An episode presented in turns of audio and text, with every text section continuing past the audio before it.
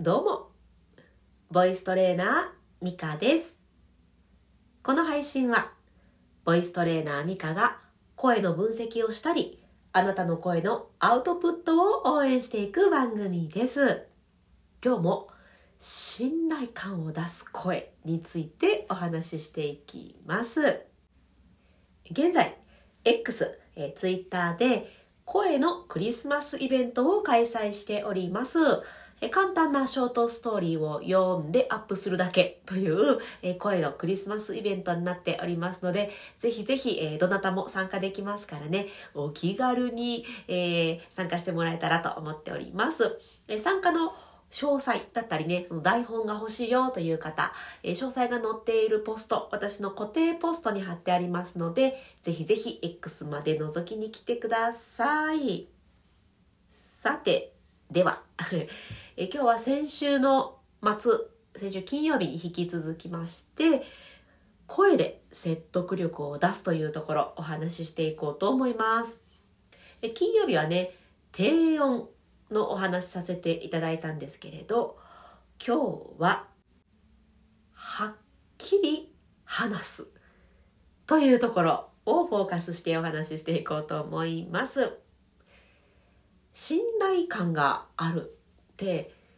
こうやってもそもそ喋ってる人信頼しようとあんま思わないじゃないですか。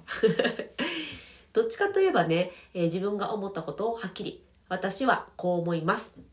僕はこういうふうに考えていますって、はっきり言ってもらった方が、あ、この人しっかりした人なんだなって思いやすいですよね。それって言葉とか声にも現れるんですよね。なので、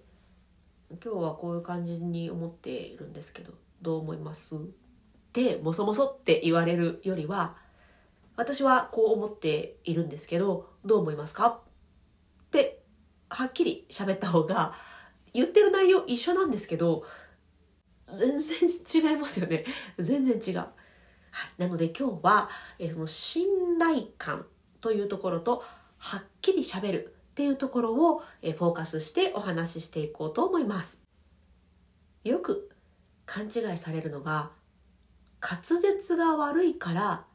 自分はダメなんだって思ってらっしゃる方、めちゃくちゃ多いんですけど、全然そんなことないんで、強く言わしてください。もう全然そんなことない。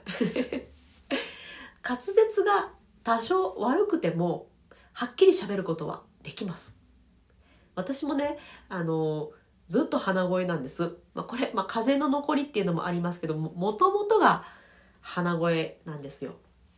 もう自分の名前がミカっていう、こう、ミから始まると、もうすごい気になってるんですけど、鼻声だからって、じゃあ説得力とか信頼感ないですかって言われたら、またそれ別の話なんですよね。滑舌関係ないです。そりゃ滑舌がいい方が聞きやすいです。聞き心地がいいです。じゃあ信頼感は得られませんかっていうと、もう別、別なんです。ということで、今日は滑舌ではなくって、いかにはっきり話すのが大事の、大事なのか、噛んじゃったよ。大事なのかっていうのを、いや、伝えたいなというふうに思うんですよね。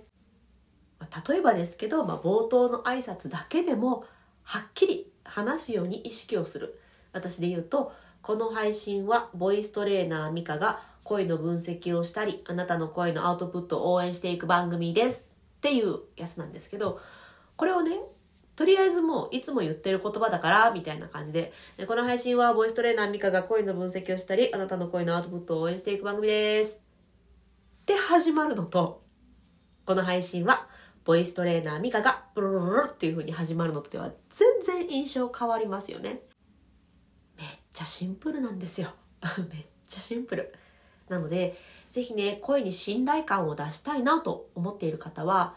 はっきり喋るっていうことを意識してみてください。で、この後、えーメンバーシップの方で、いや、はっきり喋るって、ほな、どうやるのっていう具体的な方法を、説明していこうと思います。声の信頼感欲しいなって思った方とかね、えー自分の声を育てたいなと思った方は、えーぜひね、メンバーシップへお越しください。えー詳細は概要欄の方に貼ってあります。はい、ということで、えー声の信頼感について、えー先週末からお話しさせていただいているんですけれど、もう一つ、うん、もう一つね、ここも伝えたいなというその信頼感につながるね、声の、えー声の出し方というかね、えーそういうのがありますので、また、後日、え お話しさせていただきます。お楽しみに。はい、それでは、あなたの声のアウトプット応援していきます。ボイストレーナーのミカでした。バイバーイ。